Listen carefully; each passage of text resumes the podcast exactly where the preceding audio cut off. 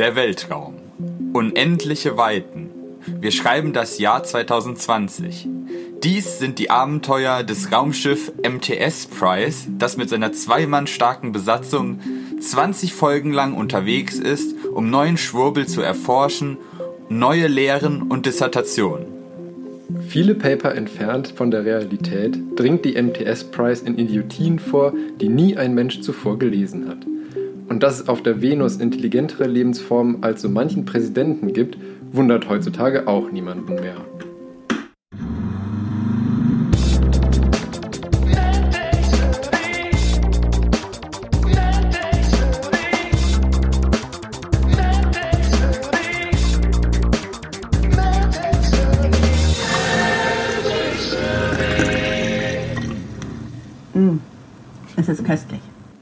Damit herzlich willkommen zu einer neuen Folge MedTech Smoothie, Folge Nummer 21.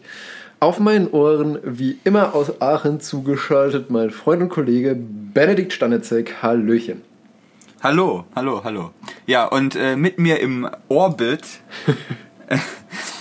der äh, Witz Wissenschaftsrezension, möchte ich meinen, äh, Sebastian Deutsch, live aus Essen. Hi. Hallo. Ne? Ja, Ne? was gibt es? Was gibt es? Du oller Ja, hast ja- Vulkanier. Du oller Vulkanier. ja, ja. Äh, ich, ich war ein bisschen hyped. Ich weiß nicht, vielleicht hat's ja äh, jemand mitbekommen, so äh, das Venus-Thema. Aber das will ich jetzt eigentlich gar nicht ansprechen, weil das habe ich mir als Paper tatsächlich rausgesucht. Das kommt also als äh, an, an anderer Stelle. Aha, aha. Äh, aha, aha. Äh, aber trotzdem habe ich so ein, ein, zwei Dinge, die mich irgendwie so ein bisschen jetzt momentan umgeschrieben haben. Äh, wo du gerade bei manchen Präsidenten warst, äh, die der Meinung sind, dass es, äh, dass es ganz alleine automatisch kühler wird, damit nicht halbe Wälder in äh, den USA abbrennen. Äh, yo, das ist halt schon echt krass. Ich weiß noch, als wir da unseren Roadtrip durchgemacht haben Ja. und ähm, Yosemite waren, da hat man ja, hat, haben wir ja nur quasi auch das quasi die Überbleibsel. Ja, so, Noch so ein paar verkohlte Stängel. Ja, Ja, das ist Ja, schon das echt so heftig, was der mal abfackelt. ja. Hoffentlich wird es tatsächlich bald kühler, auch wenn die Wissenschaft davon keine Ahnung Ja, soll, hat. die, die sollen mal einen Kühlschrank einfach offen stehen lassen, dann hast du das Problem gelöst. Das ist genauso wie mit diesen Hurricanes. Da brauchst du auch einfach nur äh, Lüfter aufs Dach. Ja, genau. Du Zurückpusten. Weg, wegpusten. Ja. Nämlich, Ähm. also ich meine, ähm, es ist ja eigentlich gut, dass es, dass es in Anführungszeichen noch sozusagen was, was gibt, was da brennen kann, weil es bedeutet, es gibt auch noch normalen Wald. Aber so oft wie irgendwie in den letzten Jahren hieß, ja, so große Waldbrände gab es noch nie zuvor, meint man ja eigentlich fast, so langsam dürfte es da gar Müsste nichts mal mehr. alles abgebrannt. Genau, müsste eigentlich mal alles abgebrannt sein, was es da gibt. Aber ich meine, also zum Glück ist es ja nicht der Fall, aber trotzdem, das nimmt ja in den, in den letzten Jahren immer mehr Überhand, sage ich mal, das Ganze da. Ja, deshalb, ich fand dieses Argument dann nach dem Motto, das ist einfach nur, weil die Wälder nicht aufgeräumt sind. Ja, Grundsätzlich hatte der Planet auch vorher das irgendwie hinbekommen, nicht abzubrennen, ohne Das äh, dass man da immer Bäume rausgeholt hat. Ähm, ja, aber den Sequoias äh, im Yosemite wird's gefallen. das stimmt. Die können sich wieder Weil gut die vermehren. können sich ja nur fortpflanzen, wenn's, äh, wenn irgendwas Ja. abbrennt. ja. Aber das dauert dann jetzt wahrscheinlich wieder ein paar hundert Jahre, bis das. Das werden wir nicht mehr erleben. Das, äh, da habe ich nämlich auch gehört dann in dem Zusammenhang. Äh, Napoleon hat, äh, hat in, in Schwarzwald äh, Redwoods eingeschleppt. Ernsthaft? Ja, und seitdem wachsen da halt ein paar äh, Redwoods durch die Gegend. Ach, ist ja lustig. Die sind mi- mittlerweile aber sehen halt aus wie, ein zu groß, ne, also wie eine zu groß geratene Eiche. Ja, das denke ich Äh, mir. ne, das dauert halt noch ein bisschen. Dann haben wir da irgendwann, irgendwann haben wir dann auch da mitten irgendwo in der Eifel, wo kein Mensch normalerweise hinkommt, so einen Baum stehen, wo du theoretisch auch mit dem Auto durchfahren kannst oder so. Verrückt. Ähm, ja, ich habe noch was gesehen, nämlich ich habe ein bisschen in den Zeitungen äh, rumgeblättert und dann äh, ist mir, sind mir die ersten Mängelberichte vom äh, neuen Tesla Model Y äh, aufgefallen. Was soll denn eigentlich das Model Y sein? Das habe ich irgendwie überhaupt nicht mitbekommen.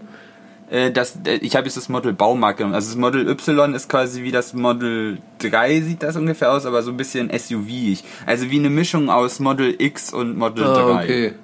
Okay, also sowas wie so, so ein Cross-Polo. Ja, genau, so ein Crossover könnte man tatsächlich sein. Also ein Schrumpf-SUV Mhm. oder. Ja, aber auf jeden Fall haben sich da schon, ein, also nicht nur einer, sondern ein paar Kunden jetzt bei den ersten, die ausgeliefert worden sind, darüber beschwert, dass deren Kl- Klimaaggregate äh, mit so Baumarktwinkeln und Zurgurten befestigt Nein, sind. im Ernst? Doch, doch. Ich habe die Link, ich habe den Link auch in die Show Notes mit kopiert. Äh, da kann man sich mal reingucken. Das sieht ganz lustig aus. Das sieht halt aus wie diese. Äh, kennst du das, wenn du so Sperrgut hast in so Holzkisten, wenn dann diese äh, diese Zurgurte da drüber sind. Und damit haben sie halt das Klimaaggregat festgezurrt und damit die Ecken nicht einschneiden, haben sie da so quasi Fußleisten um die Ecken gemacht.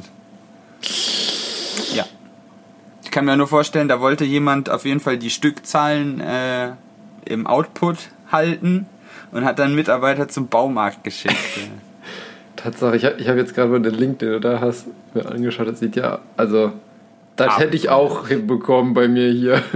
Wie bezahlst du 55.000 Euro? Ich verstehe nicht, was das soll, weil natürlich fällt das früher oder später auf und dann werden die Dinger wieder zurückgeschickt. Und da Tesla ja diese sehr umstrittene, äh, also du darfst sie halt nur bei Tesla reparieren lassen, äh, dann kommen die Dinger ja eh wieder zu denen zurück. Also, Und, und das ist, also, das ist jetzt auch safe kein Fake irgendwie, der einfach Tesla ans Bein pinkeln wollte. Das Weil das sieht ja jetzt schon wirklich so hobbymäßig zusammengespackst aus. Also, das kann ich mir fast nicht vorstellen. Das, äh, also das konnte ich, kann ich natürlich nicht nachprüfen, aber ich habe, äh, ich habe da äh, mehr als ein, ein Bild gefunden, also verschiedene Fälle tatsächlich, Ja, okay, was es für mich glaubwürdiger macht. Und so aus meiner Erfahrung mit selbst mit renommierten Automobilherstellern kann ich sagen, dass äh, Nullserien oder die quasi die ersten Mhm. Serienfahrzeuge mh, erschreckenderweise näher an Gewellsätzen dran sind als an tatsächlichen Autos. Ja, okay. Hauptsache Also ich- ein Lenkrad, vier Räder und ein Motor.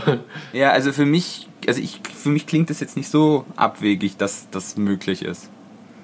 Vor allem, weil ich auch schon mal tatsächlich ein bewährtes Serienprodukt von Tesla auseinandergenommen gesehen habe und da waren die quasi, haben sie ihren Fertigungsprozess eingestellt gehabt.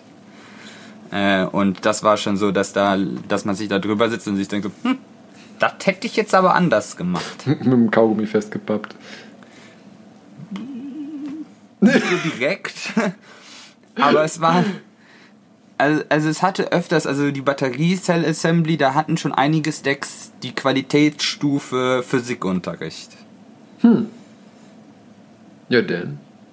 Ja, denn. Kann ja nichts Äh. schief gehen. Ja, oder so Spacksschrauben statt Gewindeschrauben oder sowas. Das war also.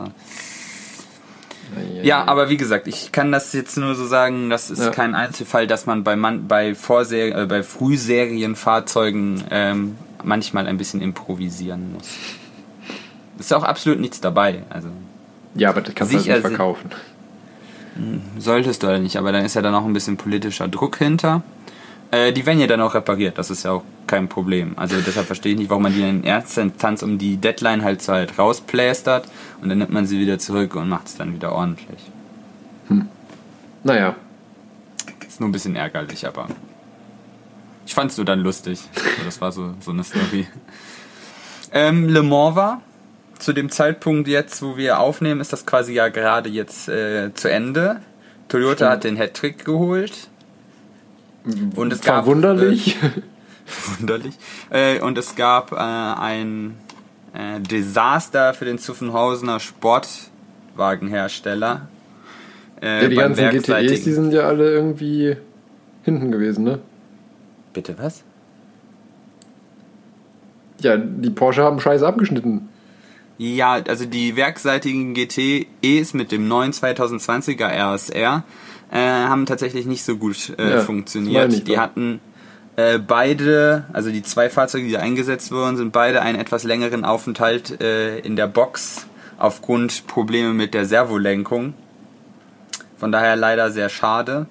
Nachdem sie die Pole Position geholt haben, also ein Ja. bisschen ärgerlich gelaufen. Aber es ist halt, wenn du halt ein neues Fahrzeugmodell hast und das quasi noch nicht äh, so refined ist wie die Kontrahenten, Ja. Da ist Dann natürlich kann das schon mal sein, dass da halt noch auch noch mal, ein extra was kaputt Zustand, geht. Ja. Ja, genau. Und das ist halt Le Mans. Das ist dann halt doch nochmal ein anderer Gradmesser. Dafür hat es in, der G- äh, in der GTE AM ganz gut funktioniert. Aber das war ja auch das, der alte RSR, also der, das Vorgängermodell. Ja, und äh, Schweinepest ist jetzt auch in Deutschland. Das wollte Ja. ich jetzt als Überleitungsthema zu dir, weil ich. Das, ne? das habe ich mir schon äh, fast gedacht. Ähm, ja, das, das habe ich auch mitbekommen, dass die Schweinepest mittlerweile in Deutschland ist. Ist natürlich, ähm, sage ich mal, prinzipiell ungut, aber Prinzipiell für uns ja eigentlich egal, weil ich meine, ähm, das ist ja für den Menschen ungefährlich. Auch wenn es, also der, die Schweinepest ist äh, lustigerweise, ähm, habe ich jetzt, hatte ich dann nämlich auch mal äh, jetzt im Rahmen der Berichterstattung nachgeschaut gehabt. Die Schweinepest ist ein Virus, wohingegen ja die, die Pest, die man aus dem Pestpest. genau die Pestpest sozusagen äh, aus dem Mittelalter, die man da kennt, äh, ist ein Bakterium. Und deswegen haben die eigentlich auch Ist der gar Name dann nicht ein bisschen irreführend? Naja, Pestis bedeutet ja eigentlich eh nichts anderes als Seuche Ach so, okay, das wusste ich. übersetzt. Ne, Du hattest doch Latein. Ja, äh, nie gehört. Nie gehört. Nee, und ähm, genau, für den Menschen ist es eben ungefährlich, gehört zur Familie, also dieses Virus der Schweine, der afrikanischen Schweinepest, muss man ja sagen. Es gibt nämlich auch in Deutschland regulär eine Schweinepest, die aber nicht so äh, tödlich und ansteckend ist und nicht so sehr grassiert wie eben jetzt aktuell da die afrikanische Schweinepest. Ähm, gehören beide zu den, äh, zur Familie der sogenannten Flaviviridae. Ähm, und da gibt es super viele verschiedene. Also es gibt bei den Flaviviridae gibt es verschiedene Unterkategorien nochmal. Da gibt es einmal ähm, zum Beispiel welche, die eben primär halt andere Säuger ähm, befallen. Es gibt auch welche, die über Insekten, also zum Beispiel Mücken oder Zecken, als Vektor auf den Menschen übertragen werden können. zum Beispiel FSME gehört auch zu den Flaviviridae. Also die, Ja, gut, von der Zecke halt auf den Menschen dann. Genau, die Frühsommer-Meningoenzephalitis. Und äh, es gibt aber halt auch äh, lustigerweise sogar Flaviviridae, die nur Pflanzen befallen. Das fand ich auch ganz cool. Okay. Ja. Und aber wie gesagt, ist für, also man denke ich mal, muss einfach sehen, wie es sich jetzt die nächste Zeit entwickelt, weil ich meine, wir können da relativ wenig gegen machen. Ähm, weil die, wir können die ja die ganzen, vor allem die Wildschweine und so, kann man natürlich nicht einsperren und so. Ähm, und da muss man einfach hoffen, dass das möglichst sich äh, moderat ausbreitet. Das von alleine gekommen, das geht auch wieder von alleine. Ja, so ungefähr. Ja, das, Problem, das Problem ist halt einfach auch, ähm, wo vorher halt viele, sage ich mal jetzt, äh, Viehzüchter bzw. Schweinezüchter da im Grenzgebiet zu Polen und so weiter ähm, eben Schiss haben, ist, dass von einem Wildtier das Ganze eben auf den Zuchtbestand irgendwie übergehen könnte durch irgendwas. Und ähm, das Problem ist einfach, gegen die normale Schweinepest, die es hier gibt, kann man, können die Schweine geimpft werden und das werden sie halt auch. Aber gegen die afrikanische Schweinepest gibt es einfach keinen Impfstoff momentan. Weil die haben im Prinzip auf ähnliche Arten und Weisen wie für die normale Schweinepest versucht, einen Impfstoff mal herzustellen. Aber da hat sich herausgestellt, dass der halt einfach nicht zu einer entsprechenden Immunität führt. Und es ist wohl auch so, dass wenn ein, also diese afrikanische Schweinepest ist eben wesentlich tödlicher für die Tiere als die deutsche, sage ich mal. Und ähm, Dieser Nationalismus selbst bei Krankheiten. ja, und ähm, Tiere, die die afrikanische Schweinepest überlebt haben, können sich auch nochmal damit anstecken. Also selbst eine durchgemachte Erkrankung führt nicht zu einer Immunität. Er ist halt ungut. Genau, das ist halt ungut. Deswegen muss man einfach mal beobachten, wie sich das Ganze entwickelt. Und ähm, wo wir schon hier bei Infektion und Pest sind, Nice.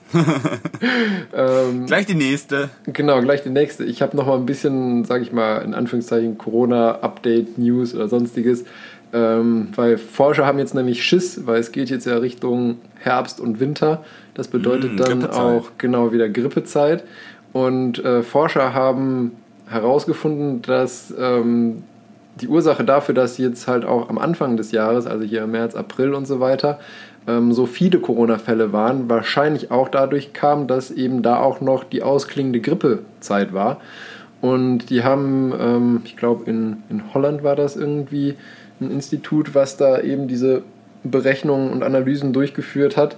ähm, und haben jetzt die ungute Prognose gestellt, dass nur dadurch, also nur dadurch, dass eben jetzt das Influenza-Virus wieder ähm, irgendwann demnächst auf den Vormarsch kommen wird, die Corona-Zahlen um einen Faktor 2,5 ungefähr ansteigen könnten, was natürlich Und wie, uncool wieso wäre. hängt das miteinander zusammen?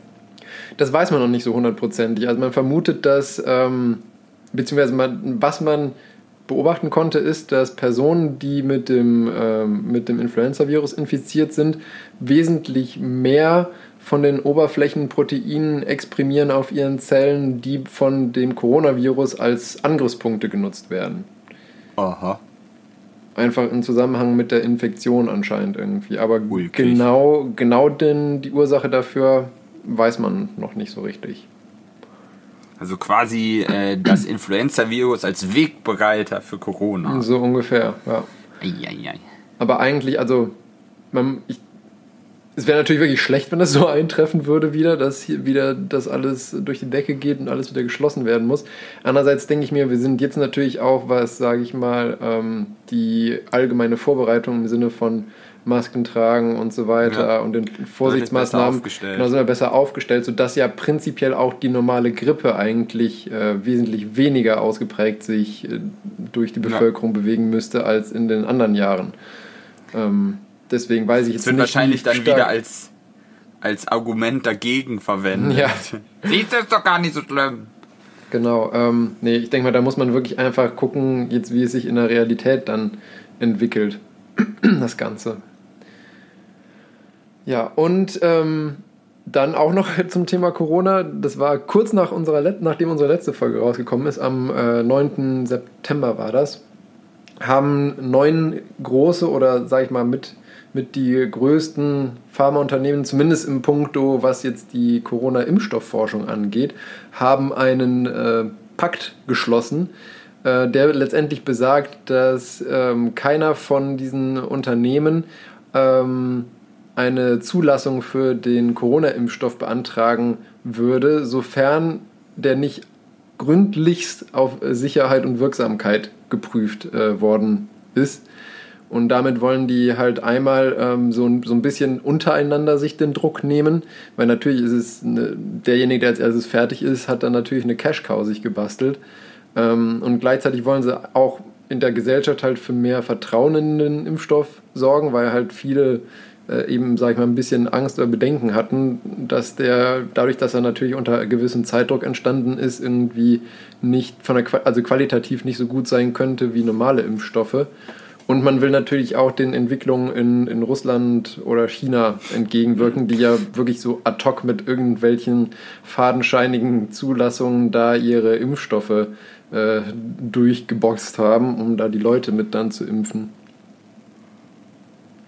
Na, Ja, und wann passiert das? In vier Wochen? Also noch vor der US-amerikanischen Wahl oder erst im April? Ja, ich denke eher zweiteres. Also ich habe ja schwer die Hoffnung, aber ich bin mir nicht sicher, ob das realistisch ist, dass es schon eher Richtung Jahreswechsel geht, dass da vielleicht was Fertiges, Brauchbares Naja. ist, aber Und selbst dann musst du ja auch quasi, also d- dann, es wird ja dann, also man hört ja dann immer, irgendwelche 100 Millionen Dosen sollen bestellt werden oder sowas. Naja. Die sind ja dann auch nicht alle on point nee, verfügbar. natürlich nicht. Nee, also wie gesagt, ähm, Das das wird wird, halt noch ein bisschen dauern. dauern. Genau. Und ich werde garantiert nicht als Erster dann dahin rennen, weil ich setze mich dann nicht dann, also da habe ich aber ehrlich gesagt keinen Bock drauf. Ja. Und ähm, als, als letzten Allgemeinpunkt, sage ich mal, habe ich noch äh, ein, eine kleine Ergänzung zu äh, Neuralink von hier Elon Musk, weil ich da ja auch letzte Folge drüber gesprochen hatte, da dieser neue, neue Hirnchip, den die entwickelt, entwickelt haben. Da hatte ich jetzt durch Zufall nochmal einen, ähm, einfach nur so einen ganz kleinen, sag ich mal, äh, Blogartikel oder was das war, gelesen gehabt, ähm, dass prinzipiell, dass diese, diese, also die Art des Chips oder der Aufbau gar nicht so bahnbrechend neu ist, sondern eher das Innenleben und dass du halt das ganze wireless hast. Weil Ja, es die, gibt die ähm, Implementierung quasi der Technik. Genau, weil es gab nämlich auch schon, ähm, ah, jetzt muss ich gerade überlegen, wo das nochmal war. Ich glaube in, in Holland auch.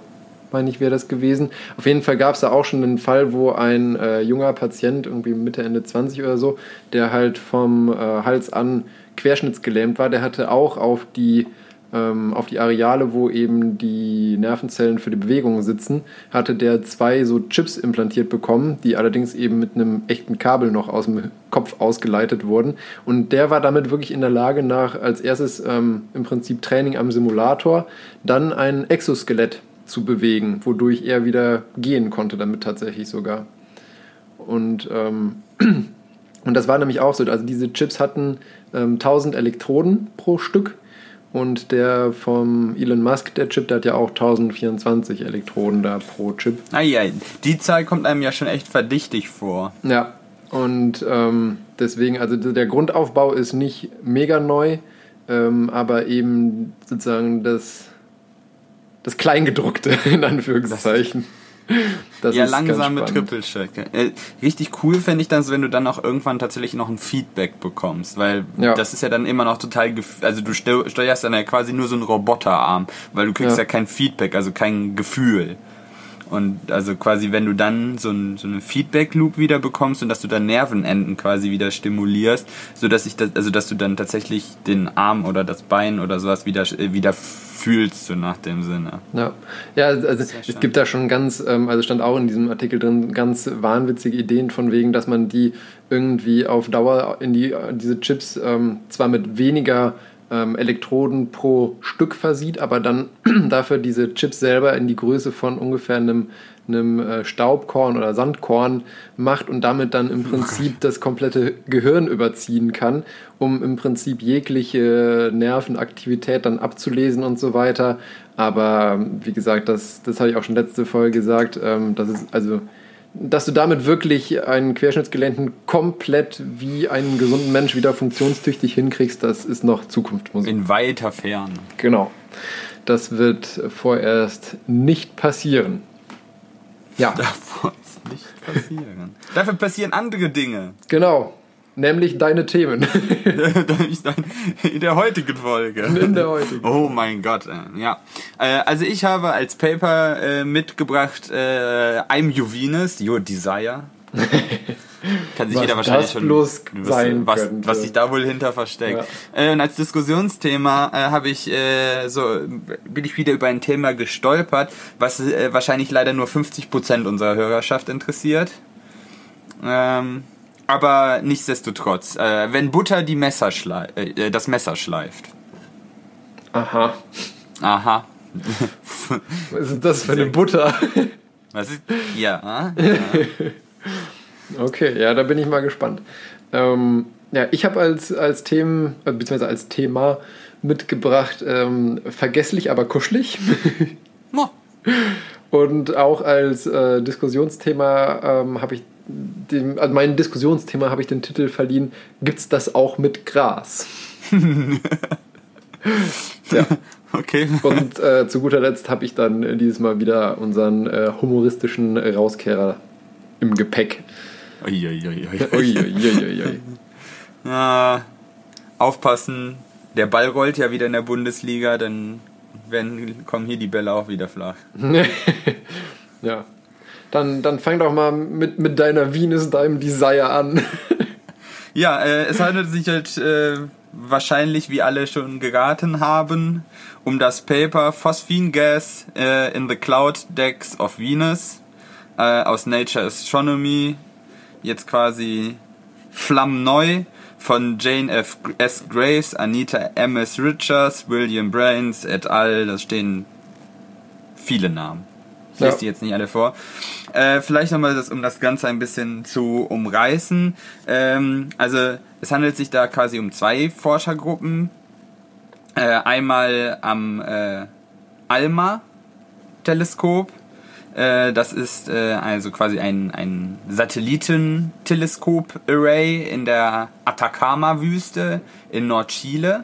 Mhm. Äh, und ähm, eine Forschergruppe am JCMT ähm, das ist äh, das Teleskop auf dem Mauna Kea auf Hawaii.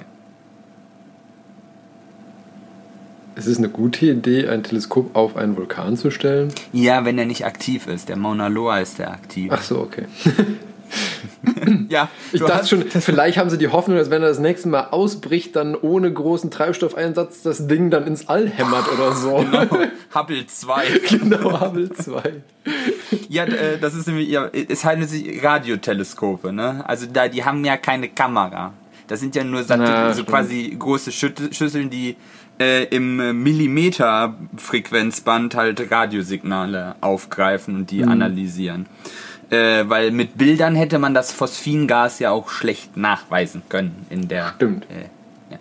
Da hat man halt einfach dann halt die Strahlung, die dann da durchkam und von da aus ausgesendet halt ausgewertet und dann kannst du halt eine Spektralanalyse machen äh, und dann weißt du halt ja, wenn du bestimmte Moleküle anregst, dann äh, geben die halt ein spezielles Frequenzband halt wieder zurück äh, und daraus kannst du dann halt ableiten, was da für Moleküle oder Elemente drin sind. Das macht man ja nicht let letztendlich ja mit allen Himmelskörpern, die man untersucht, Ja. weil das kann man ja nicht erkennen. Das macht man immer, dass man halt dieses Spektrogramm erstellt und sich die Peaks anguckt und sagt, ah, da ist bei, bei der Wellenlänge ein Peak, dann und wir wissen quasi von und anderen Untersuchungen hier auf der Erde dann, wenn du das das müsste dann das Atom sein und das Atom oder das Molekül, äh, dann kann man es einfach in Anführungsstrichen vergleichen, weil das ja schon ziemlicher Voodoo ist, das auseinander zu klamüsern, weil es ist ja im seltensten Fall immer nur ein Atom, was dann da angeregt wird oder so. Ja. Ich stelle mir das das sowieso irgendwie, also für mich ist es schwierig vorstellbar, ähm, wie, wie das genau dann eigentlich ist, wenn man das sowas auswertet. Weil ich meine, wie schon gesagt hast, bei einem normalen Teleskop guckst du halt rein und siehst ein Bild. Das ist, nachvollziehbar, aber da kriegst du dann ja wahrscheinlich einfach nur irgendwelche Graphen oder irgendwelches wildes Bildgerausche und daraus äh, schließt du dann, oh, oh, guck mal da, das ist spannend. Ähm, Ja, was? das ich ist sehe halt nur wieder- Schnee auf dem Bildschirm. Da, das sind halt wieder äh, Physiker und Chemiker, die dann Ja, genau. äh, mit Aluhüten um einen Computer rumtanzen und dann auf eine, auf eine Linie warten, die Ja. dann so einen Peak macht und dann vollkommen ausrasten. So ähnlich war, musste ich mir das hier nämlich auch, stelle ich mir das hier auch vor. Ja. Ähm, das ist halt, eigentlich ist das genauso wie wenn du halt eine Chiffre knackst. Weil das machst du ja eigentlich außer, dass du grundsätzlich immer guckst, welcher Buchstabe kommt in einem Alphabet am häufigsten vor, äh, welcher kommt in, der, in, dem, in dem Codetext am häufigsten vor. Äh, dann sage ich, dass das der Buchstabe ist. Äh, und dann kann man das immer so quasi dekodieren. Ja, Äh, und letztendlich machst du das dann auch so. Es ist arschkompliziert äh, und ich bin da auch nicht der richtige Ansprechpartner für. Aber ich glaube, das sprengt ja auch ein bisschen den Rahmen. Äh, ich wollte, ja, wir wollten ja über die gesamte Entdeckung ein bisschen, Über die gesamte. wollte ich ein bisschen sprechen. Äh, warum äh, äh, bin ich in der Atacama, warum nehme ich Teleskope in der Atacama-Wüste und auf einem hohen Vulkan? Eine Idee? Wenig Störstrahlung. Ich habe halt weniger Atmosphäre im Weg. Also Störstrahl, ja, lass ich durch. Aber wieso, oh, wieso hast du weniger Atmosphäre im Weg? Im, Na- also gut, Weil ich beim, weiter oben bin. ja, beim Berg ja, aber in der Wüste ja nicht Die zwangsläufig. Atacama-Wüste ist die höchstgelegene Wüste. Ah, okay, gut, das wusste Das ich ist in den. Anden. Das ist schon 5000 Ja, Meter. okay. Das ist schon. Das ist schon ein bisschen hoch.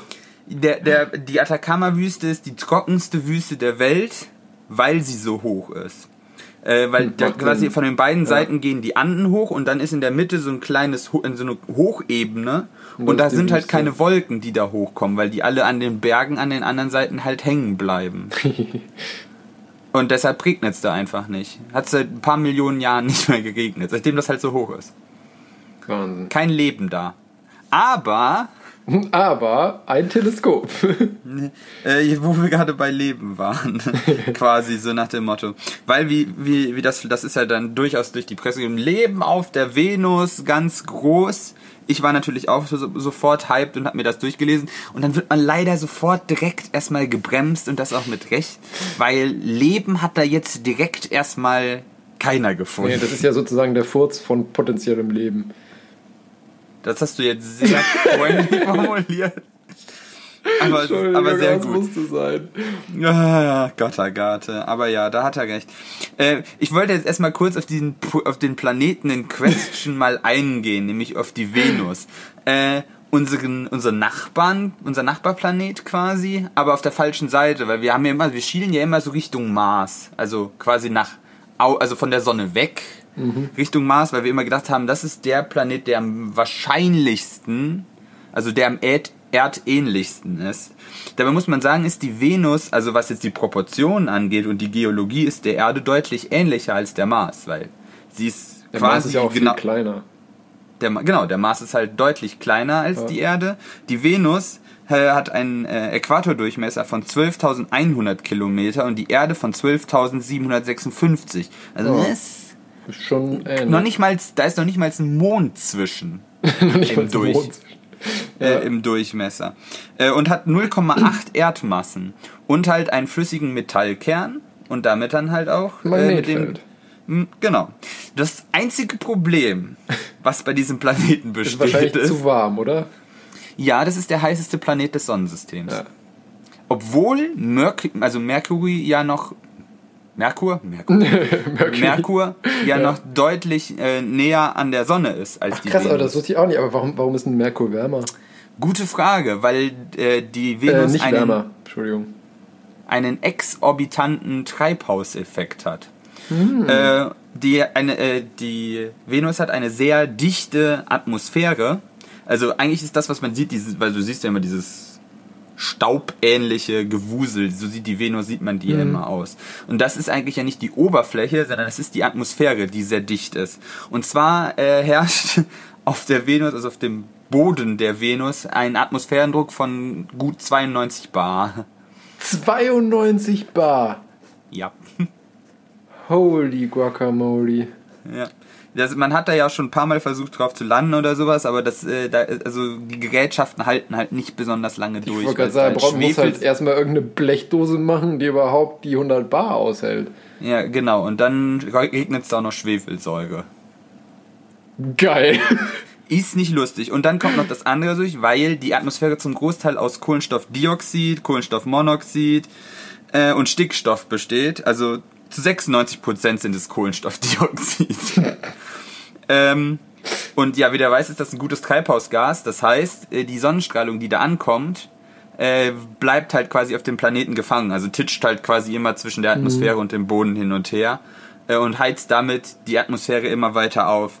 Und das führt halt dazu, äh, dass man so eine mittlere Oberflächentemperatur von 464 Grad hat. Das ist relativ Also im warm. Prinzip, im Prinzip ein Druckkochtopf nicht mit Wasser gefüllt, sondern mit Schwefelsäure. Super. Und Kohlenstoffdioxid, ja. Ja. alles äh, Dinge, die erstmal jetzt einem, also der, der Menschheit sehr lange suggeriert haben, also wenn wir nach Leben suchen im Sonnensystem, da nicht. da nicht. Ähm, und was jetzt halt, also auf dem Boden hat man tatsächlich auch nichts gefunden. Ähm, aber was man halt jetzt gefunden hat, ist nämlich in den äußeren äh, Atmosphärenschichten, die halt deutlich kühler sind, weil sie halt weiter draußen sind. Äh, also hätte hat man dieses, hat man halt immerhin keine 500 Grad mehr. Ähm, hat man Phosphine gefunden. Äh, Phosphine sind halt eine Phosphorverbindung, ähm, die halt auch extrem giftig ist, aber das ist ja nicht das Interessante. Wie du nämlich so schön formuliert hast, kann das sein, dass das der Pups von irgendwas ist. Also letztendlich gibt es auf der Erde anaerobe äh, Bakterien, also Bakterien, die Stoff wechseln und funktionieren äh, und ohne Sauerstoff zur Verfügung zu haben. Was ja plausibel Ja. ist, wenn du in einer Kohlenstoffdioxid-Atmosphäre lebst. Haben wir sogar auch im äh, Darm. in, als Stoff, ja, als Stoffwechsel-Endprodukt kommen halt da diese Phosphine raus. Jetzt denkt man sich also, ja, ja, okay, nur weil das dann da ist, ist, ist heißt das ja, wie kommt man dann drauf, dass da Leben sein muss? Äh, der Trick ist, es gibt auf der Erde ähm, keinen Prozess, der nicht biologischer Natur ist, der diese Phosphine erzeugt. Ich habe jetzt kurz gestockt, weil das ist nicht 100% richtig. ähm, es ist schon mal Forschern durch Zufall gelungen, Durch in die Zufall. Entsch ja, das haben sie eigentlich nicht gesucht, aber äh, das, Ja. äh, es, das, es ging um ein, äh, eine Messstation äh, in Japan, die eigentlich auch eine Messung im All vornehmen sollte. Und da war gerade ein Gewitter und die haben auch Phosphine gemessen. Äh, und das hat man dann darauf zurückgeführt, dass es halt, dass diese Phosphine halt entstanden sind äh, durch die Entladung eines Blitzes in der Atmosphäre. Na, okay. Dadurch werden dann halt, die, wird dann halt äh, der Phosphor in der Atmosphäre halt äh, reduziert und dann äh, Ja. halt, weil da ja Strom unterwegs ist. Ne? Das ist ja Strom und viel Energie. Genau. Und damit können, könnte es auch sein, dass diese Phosphine entstehen. Also kann man jetzt nicht hundertprozentig sagen, nur weil da Phosphine sind, äh, kann man direkt auf Leben schließen. Vor allen Dingen, weil das für mich Aber kann man, also ich meine, wenn die jetzt schon geschafft haben, da das Phosphin, ähm, ich hatte schon fast gesagt, herzustellen, ähm, zu, darzustellen auf der Venus, dann müssten sie ja eigentlich auch wissen, ob es dort, sage ich mal, regelmäßig genug zu, zu Gewittern oder Blitzen oder sowas kommt, als dass die das da herstellen könnten. Oder sage ich mal, anderen Ereignissen mit entsprechenden Energieentladungen. wir haben das noch nicht mal auf der Erde nachgewiesen, dass, dass auf jeden Fall diese Phosphine entstehen bei Blitzentladung. Weil nee, Blitze klar, zu aber ich- untersuchen gar nicht mal so interessant. Also aber ich meine, du kannst prinzip, also wenn das sozusagen in Anführungszeichen der einzige Verdacht ist, wodurch durch einen nicht biologischen Prozess dieses Phosphin entstanden sein könnte, Mhm. und man wüsste, dass es auf der Venus jetzt so, also keine Blitze oder sage ich mal irgendwas gibt, was wie gesagt genügend Energie aufwendet, ähn- oder vergleichbar, sage ich mal, mit einem Blitz auf der Erde, könnte man das ja als potenzielle ähm, Negativnachweis, sage ich mal, Ja. Äh, Ja. wiederum widerlegen. Also die äh, Venus ist halt ein geologisch aktiver Planet. Also es gibt Vulkanismus und es gibt auch äh, Wetter oder Klima, also Wetter Also es ist muss man nicht, eigentlich sagen. es ist Es nicht gibt, ausgeschlossen. also du kannst jetzt nicht pauschal sagen, dass es also es gibt Mhm. da Energiequellen, die potenziell das auch äh, erzeugen könnte. Wobei man dann sich Okay. wieder fragen müsste, wie kommt das in der nachweisbaren Konzentration in einer der oberen Atmosphärenschichten? Stimmt auch wieder, ja. Allerdings, für mich der groß, das große Fragezeichen ist, das haben sie dann auch in dem Paper abschließend halt auch gesagt, nur weil wir auf uns auf der Erde kein Mechanismus bekannt ist, Ja, also dass das nur biologisch funktionieren kann, es heißt es nicht, dass das auf anderen Welten nicht möglich ist. Das Weil da mussten wir uns ja auch schon. Ich hatte ja, auch- wir hatten ja auch diese, die, ich habe ja auch mal über Cassini so ein bisschen gequatscht. Da hat man ja auch sehr viel über die Monde von Saturn gelernt und über Saturn, wo man auch vorher nicht gedacht hatte, dass das überhaupt möglich wäre. ja, das stimmt. Von daher finde ich das immer eine steile These, dann zu sagen, weil das hier so ist, muss das woanders auch so sein. Ja. Das könnte natürlich so sein. Also muss ich das ein bisschen bremsen. Ja, besonders wenn man sich äh, vor Augen führt, allein wa- was für absolut andere äh, Bedingungen man da auf der Oberfläche zum Beispiel vorfindet. Das ist ja, Ja. absolut nicht vergleichbar mit, mit hier unseren hiesigen Verhältnissen. Ja, wa- was halt das, das Spezielle daran ist, dass es in der Venus, dass das, dass das dann nachgewiesen worden konnte oder was dann eben diese große Neuigkeit ist. Ähm, dadurch, dass da eben Kohlenstoffdioxid und Kohlenstoffmonoxid und Stickstoff in der, nur in der Atmosphäre stand, das sind alles, sagen wir mal, also das sind alles reduzierte Atome. Wir haben ja hier Ja. immer Sauerstoff oder sowas. Sauerstoff ist ein Oxidator. Der möchte immer, Sau äh, äh, immer Elektronen abgeben irgendwie. Also äh, irgendwas wegoxidieren, ne? Wie zum Beispiel Metall, das rostet oder sowas. Bei Feuer braucht man das auch oder sowas. Aber das ist auf der Venus ist das nicht vorhanden. Ähm, und trotzdem hast du dann sowas wie ein Phosphin darum fliegen, was halt äh, eigentlich nur entstehen kann, wenn halt dieser Oxidationsprozess noch nicht stattgefunden hat. Also das ist quasi ja anaerobe Bakterien, die machen das Ja, halt ja, genau. quasi genau in die andere Richtung, um halt an den Sau also an den Sauerstoff aus den reduzierten Atomen zu kommen. Ähm, und dann deshalb ist das so, so, so ein Big Deal, weil eigentlich müsstest du ja dann sagen, wenn da seit Millionen von Jahren nur Kohlenstoffdioxid ist, dann müsste alles, alles, was da quasi da ist, müsste auf das niedrigste energetische Niveau reduziert worden sein, chemisch gesehen. Das und das stimmt. ist es mit Phosphinen halt einfach nicht. Ja. Und deshalb ist das ein bisschen spezieller, als wenn man jetzt in der Erdatmosphäre das nachgewiesen hätte. Also ja gut, da fliegt auch genug noch anderer Kram in der Atmosphäre rum, wo du denkst, so, ja, Ist Boah. halt so. Ja. Ähm, ein Punkt vielleicht noch, die, äh, die, also wir waren schon ja ein paar Mal, war die Menschheit ja schon auf der Venus mit irgendwelchen Sonden. Das waren die äh, Sowjets waren die ersten äh, mit den äh, Verena-Sonden 1, 2, 3 und 4. ähm, Kreativ. ja, sie, einmal sind sie aufgeschlagen und einmal tatsächlich gelandet und haben Daten äh, gesammelt. Äh, die US-Sonde Marina 5 war auch da. Ähm, und dann könnte man ja vor, könnte man ja auf die Idee kommen, dass ja vielleicht Mikroben auf diesen Sonden per Anhalter mit zur Venus geflogen sind.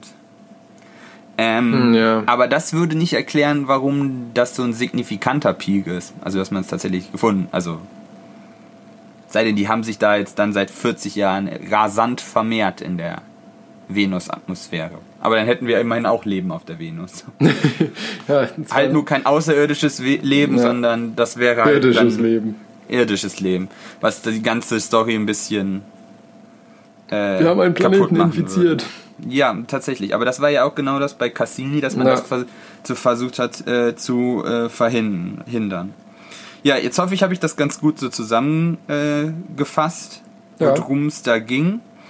Ähm, was ja aber das, oder was die Wissenschaftler noch in ihrem Paper zum Abschluss sagen, nachdem sie die ganzen fancy Graphen von dieser Auswertung von, und sowas und dann ganz äh, gespannt um dieses Diagramm gehüpft sind, gesagt haben, äh, was quasi ja die große Implikation von dieser Entdeckung wäre, ähm, wenn wir halt dann endlich nachgewiesen hätten, dass es auf zwei Planeten äh, im Sonnensystem unterschiedliches Leben gibt. Ähm, dann ist die These, dass wir die einzigen im Universum sind, überhaupt nicht mehr haltbar. Die ist ja jetzt schon kaum noch vertretbar, Ja, wenn man sich das mathematisch durchrechnet, selbst wenn man von einer sehr geringen Wahrscheinlichkeit ausgeht. Aber wenn du zwei in einem winzigen durchschnittlichen Sonnensystem ausgehst, Ja, dann, Ah. und dann deshalb, wird es schwierig. deshalb ist zwei an dieser Stelle sehr, sehr viel mehr als eins. Ja. Wie war es noch? Ja. Einmal ist kein mehr, aber zweimal ist einmal zu viel. Das ist aber typisch menschlich. Also, ja, ja. es, wahrscheinlich dauert es auch dann nicht lange, bis Leute dann dahin fliegen, um es zu erschießen und sich an die Wand zu hängen. Das würde ich sehen. Ja. Oh, jetzt habe ich ja doch schon. Ich habe gedacht, ich hätte es relativ kompakt da gehalten, aber habe ich ja doch ein bisschen erzählt. Aber war interessant. Gut, ich habe auch oft dazwischen gelabert, muss man ja sagen. Nee, ist ja auch gut, wunderbar. Das soll ja hier auch eher so ein Dialog sein. Geschafft. Geschafft. Ja, ich, ich habe ja dann immer ein bisschen Angst, dass ich dann irgendwie irgendwelchen irgendwelche Fachtermini einfach nur runtergalschern und dass das dann total uninteressant ist und keiner versteht's und das alles Kacke ist. Dann kann ich es mir auch sparen. Dann kann ich mir das nur durchlesen und mir selber einen Ast freuen. Man kann sich selber über den Peak auf dem Bildschirm freuen. Yay! Ich habe mich tatsächlich, ich habe das sehr gefeiert. Ja, ne, ist ja auch. Ähm, ich bin gespannt, was, ob, ob man da jetzt in den nächsten Monaten, Jahren noch irgendwelche, sage ich mal, belastbare Evidenz findet. Ja, also wie, das ist ja durch zwei Forschergruppen halt quasi bestätigt worden. Also hast du schon mal, dass du halt sagen kannst, also die Ergebnisse sind schon mal von der Erde aus validiert. Ja gut, jetzt muss Ähm, halt nur noch validieren, dass, wie gesagt, das, das Gas Die Messung wirklich... stimmt. Weil das ist halt noch Ja. eine andere Sache, dass dadurch, dass man das ja so ein bisschen nach Ausschlussprinzip mit den, mit den Molekülen ist, hast du ja immer noch eine gewisse und es ist halt auch, du guckst halt ein ganzes Stückchen weit weg. Also das ist nie, nur, weil die da meinen, sie hätten einen Peak gefunden, heißt es nicht, also es ist nicht 100% sicher, dass das Phosphine sind, die sie da gesehen haben auf diesem Messschrieb. Ähm, Ja, ja. Da kannst du, du nur bestimmen können, wenn du da halt irgendwas hinschickst und die Atmosphäre halt beprobst. Ja. Und ich nehme mal an, dass, das, dass die Missionen jetzt auch dementsprechend in der nächsten Zeit geplant werden. Hoffe ich mal. Abwarten. Wobei, ja, bin das gespannt war- auf jeden Fall. Das wird aber jetzt auch keine, dann ein- keine Aktion, so nach dem nächstes Jahr fliegen wir dann zur Venus oder nee, nee, so. das ist klar. Äh, so einfach wird es dann nicht sein. Also es ist halt immer noch die Venus. Es ist nicht bis, bis zum Mond oder so. Bis zum Mond und wieder zurück. Ja, tatsächlich ist in äh, Richtung Sonne fliegen äh, die schwierigere Übung als auf die andere Seite. Warum? Äh, weil, wir, weil du auf die Sonne zufliegst und die Sonne möchte alles haben, was du ihr entgegenschmeißt. Das heißt, Achso, du das musst dann halt. sozusagen wieder abzubremsen wird schwierig oder was? Ja. Und du, ja, du kannst halt eigentlich bei Sonden keine Bremstriebwerke zünden, also keine signifikanten, weil das alles viel zu schwer ist. Das heißt, du musst halt dann mit der Schwerkraft von der Venus zum Beispiel bremsen und dann. Du musst also genau zielen. Ja. Sonst äh, fliegst du halt in die Sonne. Tja. Dann sollten sie die Sonne so bauen, dass du im Zweifelsfall irgendwas an der Sonne messen kannst, falls du vorbeischießt. Flöpp, okay.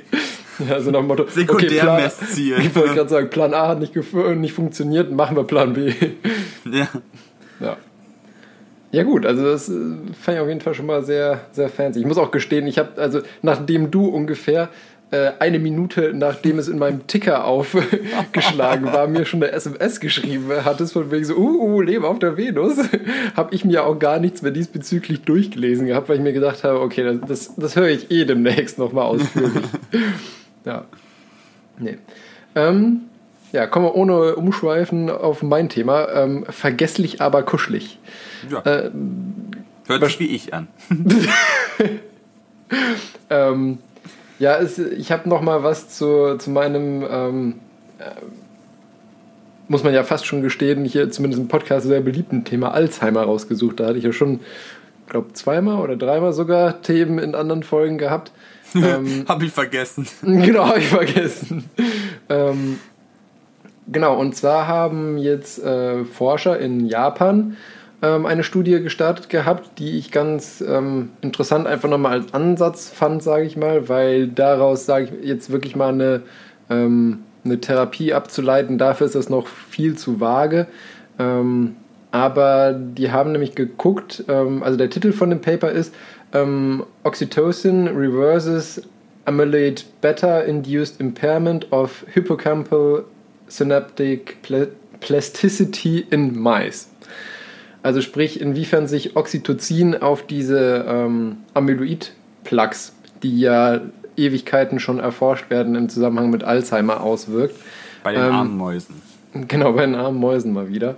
Ähm, und äh, das Thema habe ich genannt, vergesslich, aber kuschelig, weil ähm, Oxytocin ist nämlich im, im, äh, ja, im Volksgebrauch mehr oder weniger bekannt als das sogenannte Kuschelhormon. Ach, Weil- schön. Genau, weil Oxytocin ist nämlich ein Hormon, das zum Beispiel ähm, sehr stark bei, äh, bei frisch gebackenen Müttern und Kindern ähm, exprimiert wird, beziehungsweise in hohen Dosen eben im Körper vorkommt und für die, für die Mutter-Kind-Bindung enorm wichtig ist. Und deswegen, und auch halt einfach bei, ähm, das kann man auch schon nachweisen, bei halt irgendwie Paaren oder so, wenn die eben, wie gesagt, miteinander kuscheln oder so, da konntest du auch schon erhöhte Werte von diesem Hormon nachweisen. Also das ist für, für, in, für in, intermenschliche ähm, Verbindungen und äh, Bindungsherstellung ein sehr wichtiges Hormon. Ähm, und auch, ähm, da hätte ich ja fast meine, meine Doktorarbeit drüber geschrieben, ähm, auch bezüglich Placebo-Effekte nicht äh, uninteressant, weil das anscheinend auch die, die Applikation von Placebo-Effekten positiv begünstigt, dieses Hormon. Naja, auf jeden Fall haben die das Ganze jetzt letztendlich ähm, an Alzheimer-Mäusen sozusagen ausprobiert. Also wieder genetisch modifiziert. Ja, fast. Also nicht genetisch modifiziert, sondern die haben denen diese Beta-Amyloid, äh, äh, das ist ja letztendlich ein Protein, das haben die denen direkt injiziert und das hat sich Ah, dann okay. eben im Hirn abgelagert an den entsprechenden Stellen und ähm, da haben sie, also, die haben ja erstmal sozusagen als Proof of Concept haben die erstmal gezeigt, dass durch diese Injektion von diesem äh, Beta-Amyloid ähm, bei diesen Mäusen wirklich die synaptische Plastizität ähm, im Hippocampus Tolles Wort. ja, im Hippocampus beeinträchtigt wird. Und ähm, der Hippocampus, das ist halt einfach eine, eine sehr komplexe, ähm, komplexe Struktur in unserem Gehirn, die aber maßgeblich für den Lernprozess ähm, zuständig ist. Und Also quasi eine Blackbox noch für, für die Medizin. Ja, zum großen Teil. Also viele Sachen weiß man mittlerweile schon, aber auch mindestens genauso viele Sachen weiß man noch nicht darüber. Cool. Und ähm, synaptische Plastizität meint in äh, dem Zusammenhang die sogenannte Langzeitpotenzierung. Und das ist ähm, diese Langzeitpotenzierung ist eines der Schlüsselfunktion, sage ich mal, im Hippocampus, die fürs Lernen zuständig ist. Weil Langzeitpotenzierung bedeutet letztendlich nichts anderes, dass durch entsprechende, ähm, ja, sage ich mal, äh, Modifikationen und Umbaumaßnahmen an entsprechenden Nervenzellen die Erregung besser gebahnt wird. Also das bedeutet ähm, zum Beispiel jetzt, was weiß ich, wenn du versuchst zum Beispiel Fahrrad zu fahren und das äh, lernst, dann werden die Nervenzellen, die dafür notwendig sind, beim, wenn er das erste Mal auf diesem Fahrrad sitzt, halt das erste Mal genutzt und dadurch, dass sie vorher nie genutzt worden sind, die halt noch relativ lahm und wissen nicht so hundertprozentig, wie da der richtige Erregungsweg ist, damit du halt nicht vom Rad runterfällst.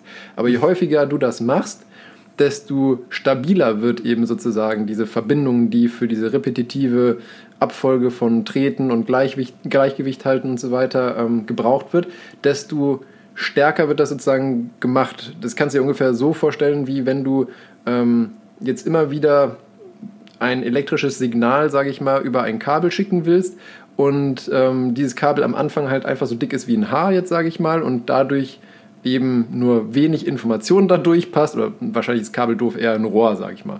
Und ähm, dadurch, dass es halt häufig beübst, wird dieses Rohr dann mit der Zeit immer dicker, sodass schneller mehr Informationen da durchfließen können. So kann man sich das ungefähr vorstellen. Also in der Physik ist ja grundsätzlich immer, dass du immer Wasser und Strom immer miteinander vergleichst. Also das mit dem Kabel fand ich eigentlich schon ganz gut. Okay versuchst halt mehr Leistung durchzuschieben und dann brennt es durch. Und damit es nicht durchbrennt, musst du es immer dicker machen. Ja gut, dann, dann war es mit dem Kabel ja doch gar nicht so falsch. Ja, auf jeden Fall diese, diese Umbaumaßnahmen, die eben dazu führen, dass das Kabel dicker wird, werden durch dieses äh, Beta-Amyloid ähm, gestört. Und das ist auch das, was mit für diese Alzheimer-Symptomatik eben verantwortlich ist. Und dann haben sie eben diesen Mäusen, die mit diesem Beta-Amyloid vorbehandelt wurden, ähm, Oxytocin gegeben und da konnten sie eben ähm, nachweisen, dass das Oxytocin diese ähm, Behinderung der Langzeitpotenzierung wieder rückgängig machen konnte. Also hat es da eben einen positiven Effekt auf diese Entwicklung der Alzheimer-Symptomatik. Und als ähm, Negativprobe haben sie gleichzeitig auch noch nachgewiesen, dass in gesunden Mäusen Oxytocin alleine nicht zu einer Verbesserung der synaptischen Übertragung führt. Also ist es ah. wirklich die Interaktion zwischen dem Alpha, äh, zwischen dem Beta-Amyloid und dem Oxytocin und nicht alleine die Wirkung des Oxytocins. Also das nach dem Motto, äh, kuscheln macht mich nicht schlauer, äh, aber wenn ich Alzheimer habe, lindert das meine Symptomatik. ja, kann man so sagen. Hey, du hast eben meine Aussagen plattiert, jetzt bin ich dran. ja, ja, ich, ich sag ja auch gar nichts dagegen. Ähm, genau, und daraus haben die eben abgeleitet, dass Oxytocin möglicherweise ein äh, therapeutischer Ansatz sein könnte für Gedächtnisverlust. Ähm, da muss man aber direkt schon einschränkend sagen, dass es auch andere Studien gibt, die sowohl positive als auch negative Effekte von Oxytocin bei Alzheimer-Patienten bzw. bei Patienten mit Gedächtnisstörungen nachgewiesen konnte. Also es gab auch Studien, wo die Gedächtnisleistung durch Oxytocin nochmal schlechter geworden ist, aber auch schon Studien, wo es eben wieder besser geworden ist. Deswegen ist es, wie du schon gesagt hast, so ein bisschen eine Blackbox.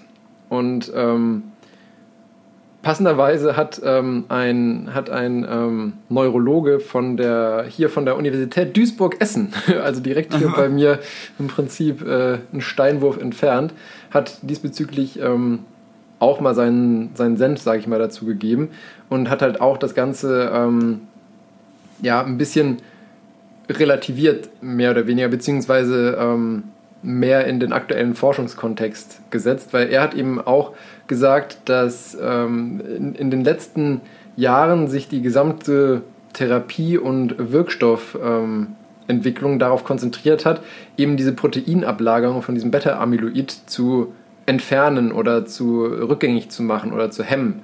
Äh, mittlerweile weiß man aber, dass dieses Beta-Amyloid äh, keinesfalls der einzige Faktor ist und es gibt sogar, sage ich mal, ähm, extrem positionierte Wissenschaftler, die sagen, das Beta-Amyloid hat überhaupt nichts mit Alzheimer zu tun. Ähm, ah. das, ist, das ist wieder, wiederum so extrem, dass, ähm, dass die meisten Forscher da sagen, ja, das ist schon Quatsch, weil es gibt zu viele ähm, validierte Studien darüber, dass dieses Beta-Amyloid auf jeden Fall ähm, oder sagen wir so, die, die Evidenz dafür ist zu stark, um die Hypothese des Beta-Amyloids äh, zu falsifizieren. Und Und deswegen Oh ähm, kann man Kein Wunder, dass ihr immer von den ganzen Verschwörungsmythikern auseinandergenommen werdet. Ja.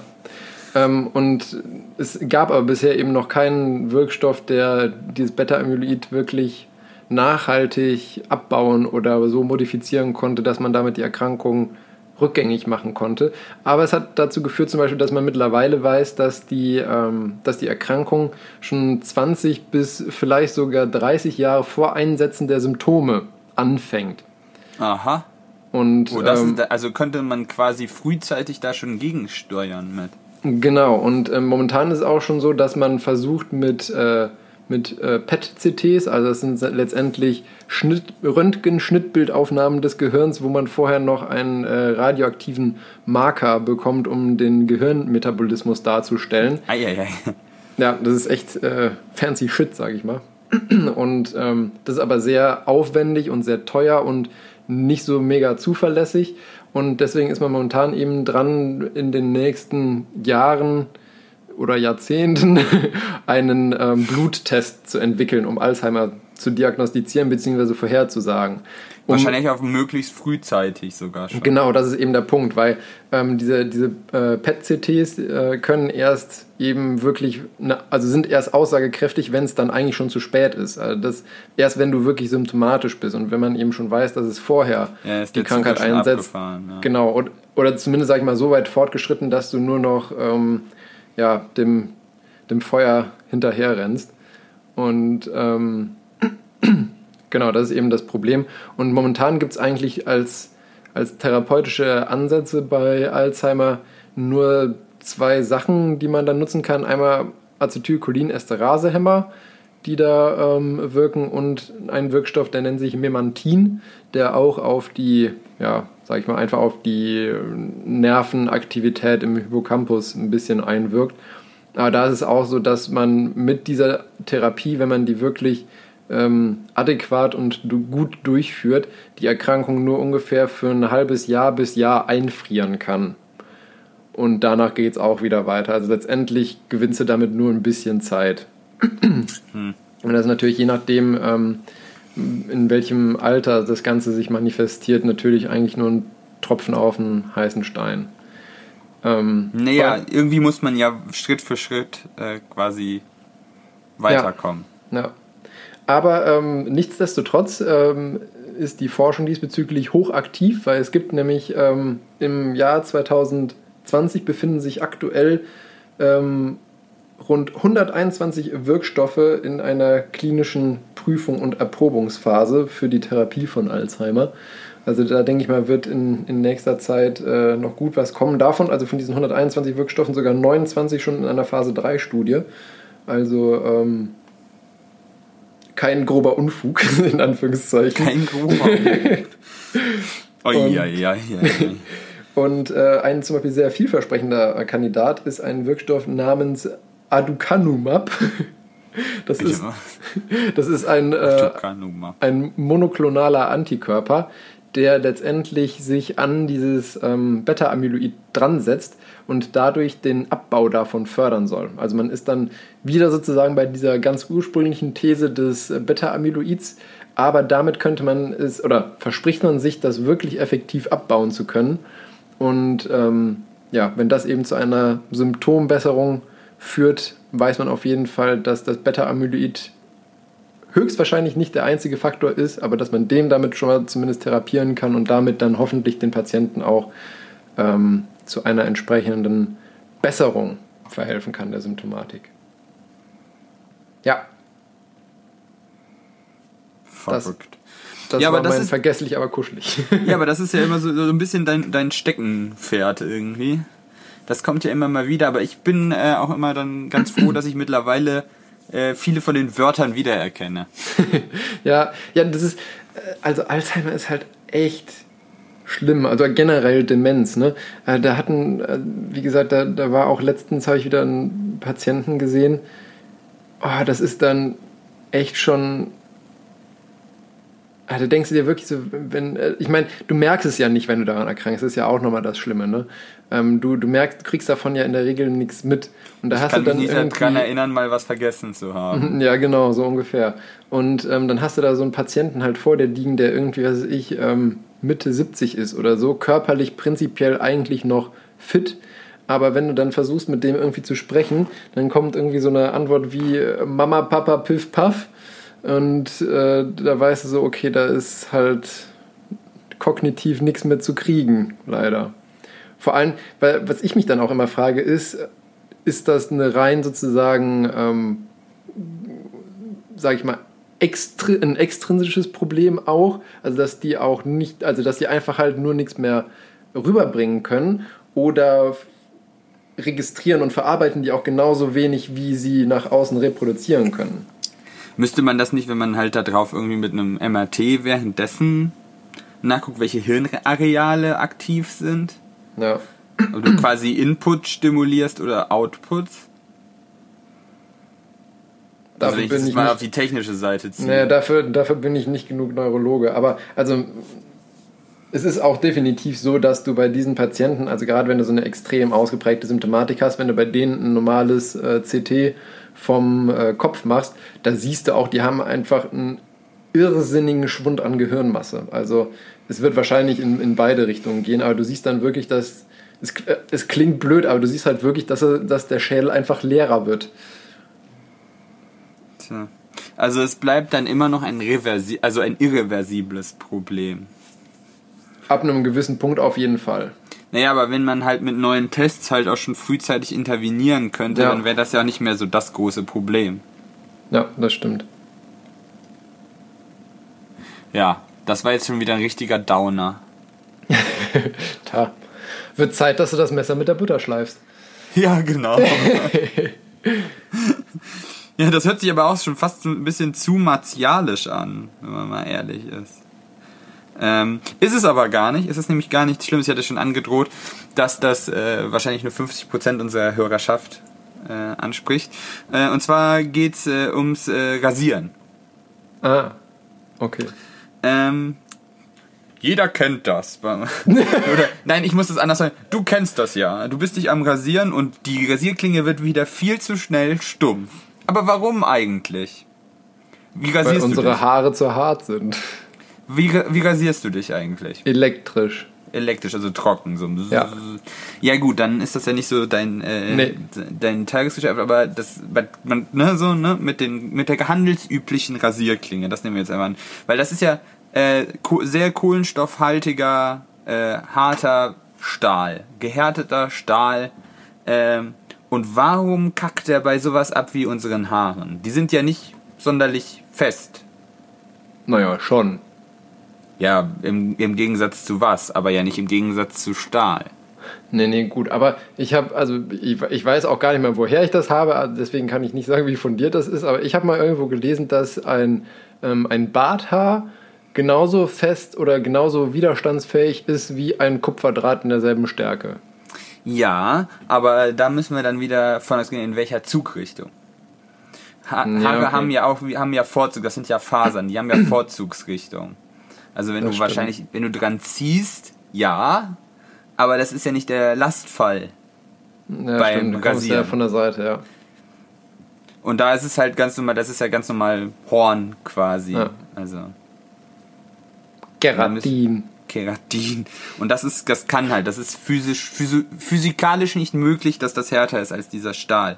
Aber trotzdem wird das ja, das ist eigentlich auch tendenziell, wie man sagt, immer viel zu schnell, dass die Dinger stumpf werden und denken, "Ah, die wollen uns alle ausnehmen, die Klingenhersteller. Und deshalb hat sich da jetzt eine Forschergruppe ähm, mal das zur Aufgabe gemacht, sich das Phänomen mal genauer anzugucken. Es ist der, ich nehme mal an, dass das auch genau so passiert ist, dass der Mann morgens vor seinem Spiegel stand, sich am Rasieren war und so dachte, hm, hat das eigentlich jemand mal schon mal untersucht?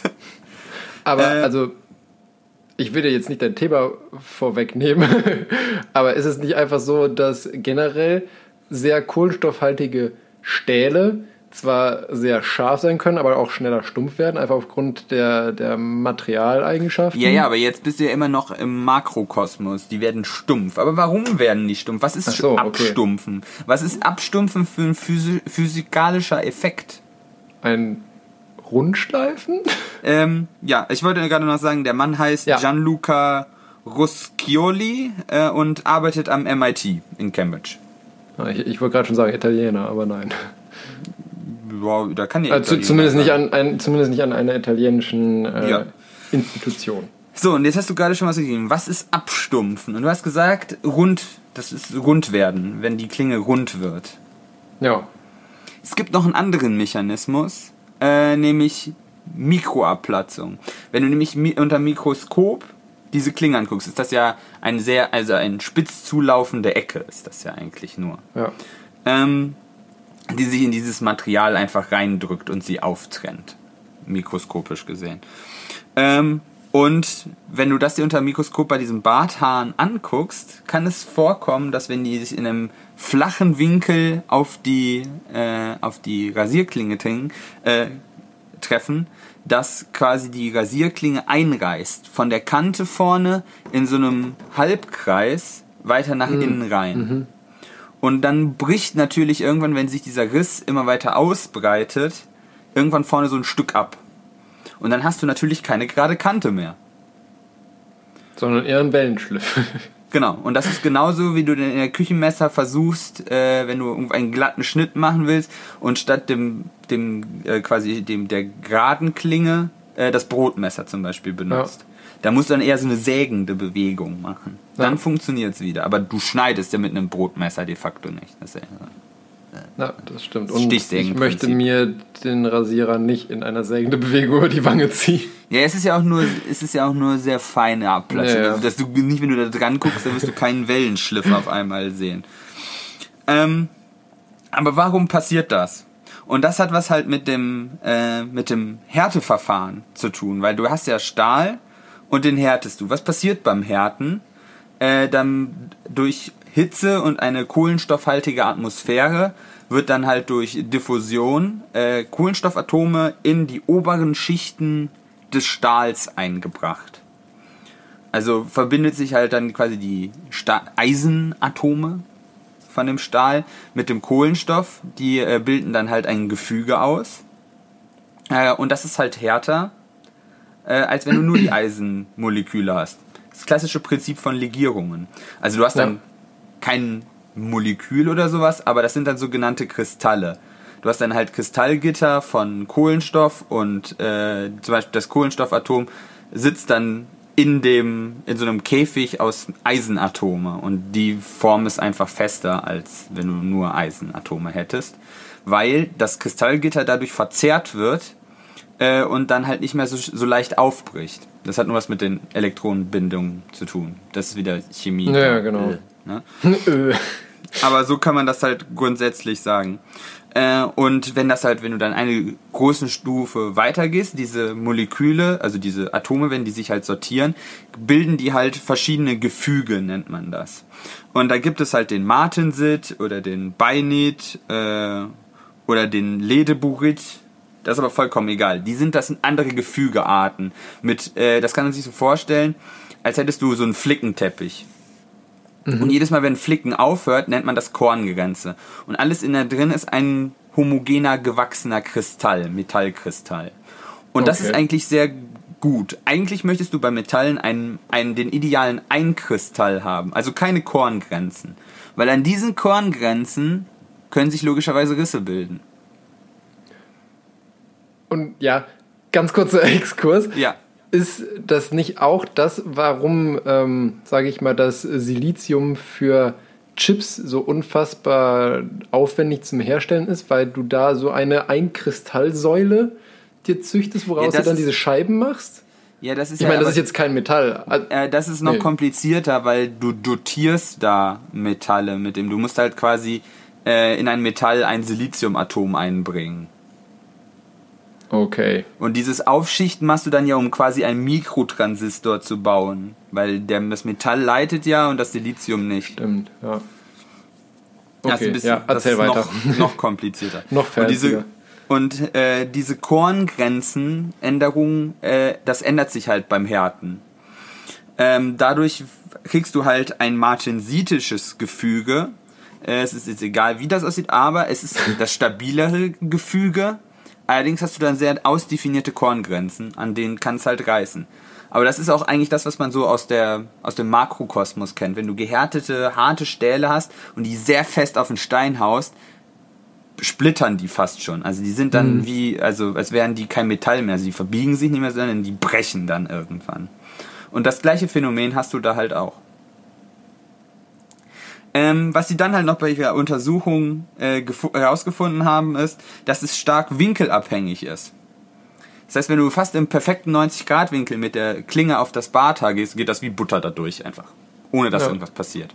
Und je flacher du den Winkel äh, nimmst, desto mehr schadest du der Klinge. Und bei 21 Grad war das Maximum. Also wenn du bei 21 Grad dein Barthaar durchtrennst, dann schadest du deiner Rasierklinge maximal. Aber also macht Sinn für mich, weil ich meine, je flacher der Winkel wird, desto mehr Schnittfläche hast du ja auch, die du im Prinzip Ja. durchtrennen musst. Und dadurch hast du ja auch mehr oder Es geht- länger, sage ich mal, Stress auf Es der geht, Klinge. ja, es geht eigentlich bas- basically nur um die quasi Außenkontur, die du triffst. Wenn die erstmal beim Barthaar durchtrennt ist, Naja, dann ist gut, nicht mehr so stimmt. schlimm. Aber du triffst dann halt auf eine perfekte runde Struktur, die immer quasi immer flacher wird, wenn du es immer weiter Ja. anneigst. Dann ist das, was du durchschnittlich immer elliptischer. Ja. Und dann hast du immer eine größere Spitze an dieser Ellipse und dann, äh, dann hast du einen sehr punktuellen Eintrag von Kraft. Aber warum ist es dann eigentlich so, dass bei 21 Grad die maximale Belastung ist und danach dann anscheinend ja wieder weniger? Wenn man das wüsste. Okay. Weil eigentlich wird dann ja, wie gesagt, im Prinzip je flacher der Winkel, desto mehr sozusagen Schnittfläche bzw. Ja, Schnittkante ist das, hast du. letztendlich ist es dann äh, ein Optimierungsverfahren mit relativ vielen Variablen. Ja, klar. Du hast einmal das, das, die Korngrenzen, die du hast, dann halt die äh, Spannungen, die durch die Geometrie des Barthaars da entstehen. Das ist, äh, sie haben das dann auch halt mit, halt mit so standardisierten Haaren in verschiedenen Dicken und äh, mit verschiedenen Winkeln gekriegt. Äh, Also das war jetzt halt rein experimentell. Also da steht hier halt drin, dass das halt mit 21 Grad ist da halt das Maximum erreicht. Warum das, wenn du dann noch flacher wird, wieder abnimmst, wird es auch einen Mechanismus für geben. Vielleicht kriegt das Bata dann eine, nur noch eine kleinere Kraft punktuell eingebracht. Vielleicht ist, ist dann die, die Struktur äh, des Vielleicht hat Materials deren auf der Versuchsaufbau auch einfach bei 21 Grad aufgehört. Das kann natürlich auch sein. ähm, aber was das tatsächlich sagt, ist, äh, immer gegen den Strich rasieren. ja, gut, aber das ist ja logisch. Ja, aber das ist die wissenschaftliche Begründung dafür. Okay. Also wenn du willst, dass deine Klingen länger scharf bleiben. Das stimmt. Jetzt hätte ich mit mir diskutiert. Ich benutze nämlich ja auch so einen elektrischen Rasierer. so- Ich bin ein Verfechter des Nassrasierens. Am besten noch mit so einer Einklinge, so richtig Nee. schön wie so. Nee, dann hätte man Nee, das noch nee, diskutieren können, was da die Für und Wider sind. Useful Consumer Advice. Aber ich bin genau. faul. Ich mag diese, ich mag Rasierschaum nicht. Ich finde das nervig. Also ich, ich, ich habe mich. ich schneide mich ich immer. Ja, ich bin ja tatsächlich eigentlich erst durch dich auf den Trockenrasierer gekommen. Ach so. Damals, als Echt? wir in Bulgarien im Urlaub waren. Achso, ja. echt? Ja. ja, davor habe ich mich eigentlich auch immer nass rasiert und dann habe ich gemerkt, hm, das ist eigentlich viel praktischer. Ja. Vor allen Dingen, weil ich mich immer sonst schneide. Das, und das finde ich nervig. Ja, Das Problem hatte bin dafür zu nicht so. ungeduldig. ja. Hm. That was it. That was Fand, it. ich fand das gut, dass man dann trotzdem dann so, dass äh, so einfach so Forschungsprojekte dann so entstehen, so nach dem Motto, hm, hat das eigentlich schon mal jemand untersucht? Das ist eigentlich ziemlich eminent, dass du das denkst, ja, das wird halt nicht, wa- warum wird das nicht, warum wird das stumpf? Ja. Gibt's das auch mit Gras? Gibt es das auch mit Gras? gut, das war jetzt eine, eine sehr abrupte Überleitung, aber Nee. gut, ich nehme den Ball auf. ich nehme den Ball. Naja, ich habe jetzt gedacht, so, weil so, ja, äh, das ist jetzt so, ne? Wir, soll, wir rasieren uns mit elektrischen Rasierern. Das ist egal, ob es stumpf oder scharf ist. Ja, gibt's das denn auch mit Gras? Die Ja, Studie. ich, ich Vielleicht war gerade noch am, ich war gerade überlegen, weil ähm, ja für Rasenmäher.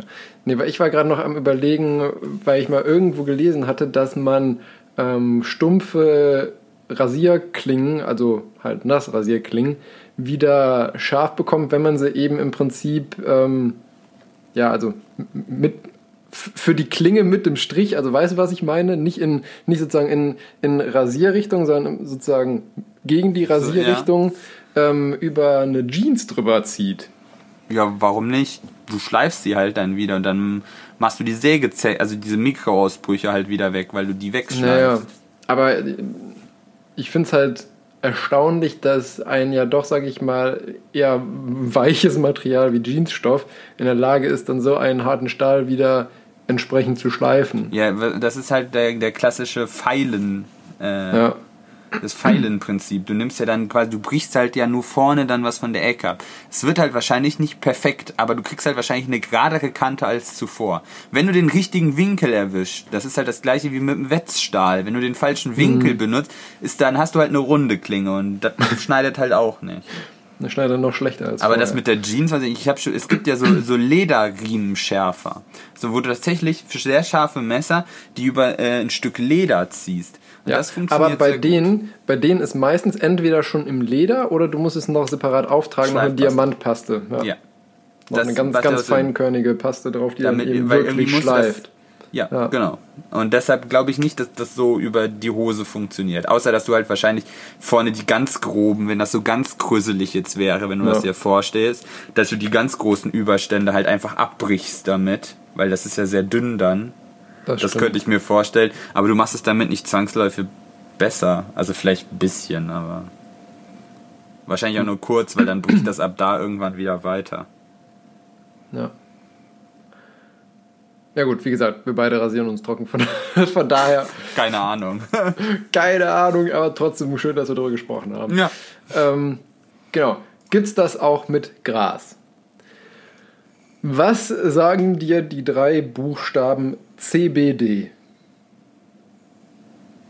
CBD. Gar nichts. Okay, das finde ich, find ich schon mal irgendwie beruhigend, muss ich sagen. CBD steht für Cannabidiol. Das ist eine. Das kenne ich, aber.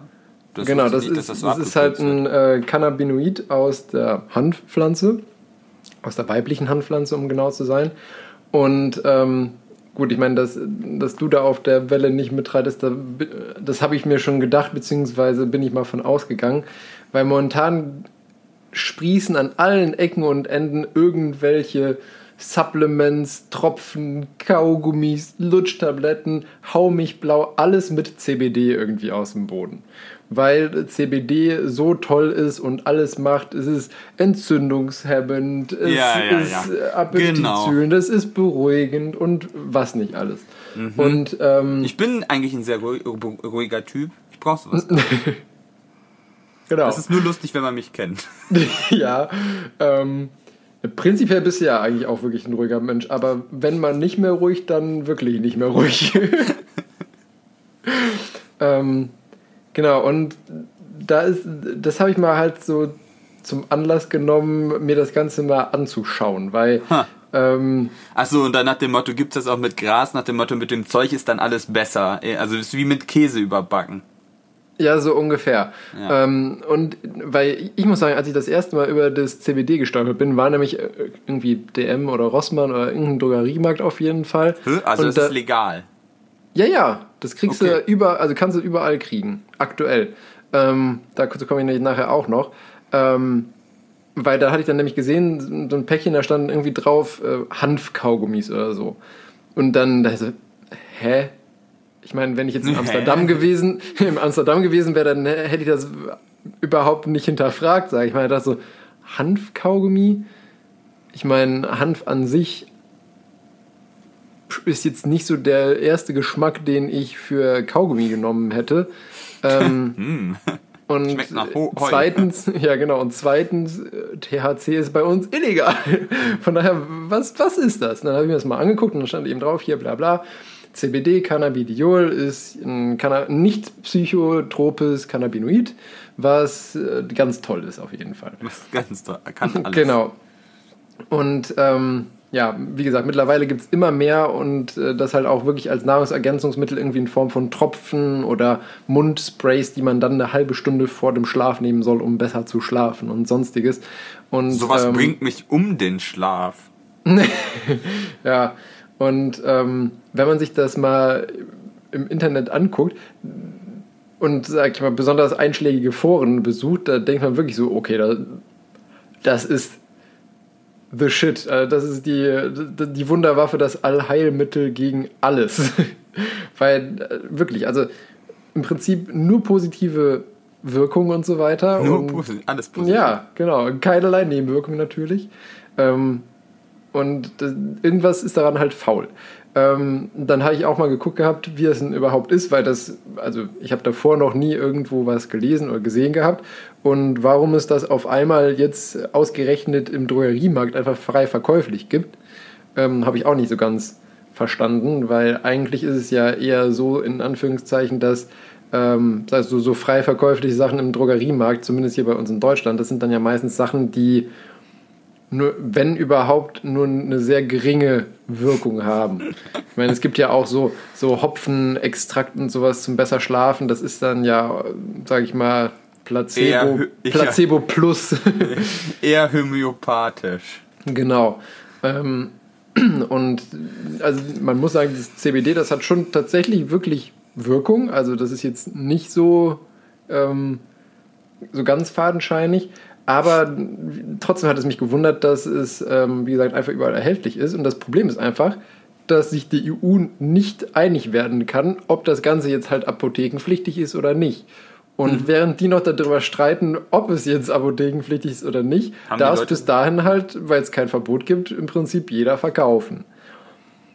Und Ha. dann ähm, habe ich auch mal geguckt, es gibt ähm, für, für Apotheken, und ich meine, die sind ja nun mal der Ansprechpartner Number One, wenn es darum geht, irgendwelche, ähm, irgendwelche Wirkstoffe anzurühren und deren Wirkungsweisen zu erforschen. Und da gibt es eigentlich wirklich nur eine, eine offizielle Rezeptur halt für eine, ähm, für eine Lösung oder Tinktur, wo mit einem ähm, Cannabidiolgehalt von 50 Milligramm oder 100 Milligramm pro Liter, was dann eingesetzt werden kann eben bei entsprechend ähm, Schlafstörungen, besonders bei, bei REM-Schlafstörungen, also vom, ähm, vom Traumschlaf sozusagen. Verstehe ich, Und- ist für mich vollkommen un un nicht nachvollziehbar. Und ähm, ja, soll Zeit auch, dafür hätte. soll auch positive Effekte haben bei ähm, generellen Nervenerkrankungen wie Epilepsie, Schwindel, Erbrechen, Angstzuständen und sowas. Also das ist ein bisschen so das, das was man dem THC Genau, nur Nachsagt. eben ohne, ohne den psychotropen Effekt. Und es ist auch tatsächlich nachgewiesen, also dieses äh, CBD dockt an den, ähm, im Körper an den Cannabinoid-Rezeptor CB1 und CB2. Und das sind Rezeptoren bei uns im, im Mittelhirn, die ähm, tatsächlich dazu, dafür zuständig sind, ähm, durch endogene, also vom Körper selbst gebildete äh, cannabinoide Strukturen, weil der Körper bildet so fancy Stoff auch selber, ähm, bei, zum Beispiel bei unter Stress eine gewisse schmerzlindernde und dämpfende Wirkung zu erzeugen. Also das, das dockt schon wirklich an den Stellen an, die eine dämpfende oder schmerzlindernde Wirkung haben. Aber es ist halt überhaupt noch nicht so wirklich erforscht, wie und was für eine Dosierung braucht man und sowas. Ach, man schmeißt es Und- jetzt, aber das ist wahrscheinlich eher so eine Marketing-Sache momentan. Ja, und dadurch, dass es so wenig erforscht ist, ist halt auch die Frage, ähm, was ist überhaupt sinnvoll? Also ich habe jetzt ehrlich gesagt keine Ahnung, ich habe mir jetzt keine Sachen gekauft davon, um zu gucken, was da drauf steht, was für äh, CBD-Gehalte das ganze Zeug hat. Aber man weiß nicht, erstens sind, ist der Gehalt überhaupt hoch genug, um überhaupt irgendeine Wirkung zu haben, bis vielleicht auf einen heuartigen Geschmack. Ähm, oder ist es eventuell schon überdosiert? Das ist ja auch wieder die Frage. Und ich meine, dadurch, dass es letztendlich einfach als ähm, Nahrungsergänzungsmittel, wenn überhaupt, oder einfach halt als Süßigkeit im ähm, Laden verkauft wird, das unterliegt ja 0,0 Regulierung. Das bedeutet, nur weil da draufsteht, was ich, ein Kaugummi hat 10 Milligramm CBD, hast du null Ahnung, ob da überhaupt CBD drin ist, nur weil es draufsteht. Weil dadurch, das muss ja nicht getestet werden. Oder du weißt nicht, ob jetzt wirklich 10 Milligramm drin sind oder halt 5 oder 100. Weil, und das ist halt Stimmt. immer das Problem bei Nahrungsergänzungsmitteln. Du, das, was draufsteht, ist zwar intendiert, aber ob es wirklich der Fall ist, können, also testen letztendlich die Firmen nur selber. Und wenn die zum Beispiel irgendwie ein falsch oder schlecht geeichtes Messinstrument haben, dann kontrolliert das von extern keiner mehr. Und das ist ja auch immer das wieder, was in, dann ähm, in Amerika sozusagen Probleme macht, weil da kriegst du ja auch ganz andere Sachen als Nahrungsergänzungsmittel. Und da ist dann auch immer wieder die Frage so, äh, sollte man das nicht eventuell besser als, und wenn es schon nur als sogenanntes äh, Over-the-Counter-Produkt ist, ähm, weil ich meine zum Beispiel jetzt so 400 Milligramm Ibuprofen, das kriegst du zwar nur in der Apotheke, aber ja ohne Rezept. Aber dadurch weißt du halt, dadurch, dass es eben in der Apotheke erhältlich ist, alles, was in der Apotheke verkauft wird, hat eine offizielle, ähm, ähm, der Wirkstoff hat eine offizielle, ich weiß nicht mehr, wie die heißt, PZN-Nummer auf jeden Fall, irgendwie pharmazeutische Zentralnummer oder sowas heißt es, glaube ich, ähm, wo die dann registriert sind und wo man genau weiß, okay, das wird getestet, das ist reglementiert und da ist das drin, was draufsteht. Und ähm, das Zeug ist nämlich auch gar nicht so ähm, nebenwirkungsarm, sage ich mal, wie man, wie man denkt. Also gut, es macht, es macht müde, klar, ist ja auch einer der Effekte, weshalb man es ähm, sich holt.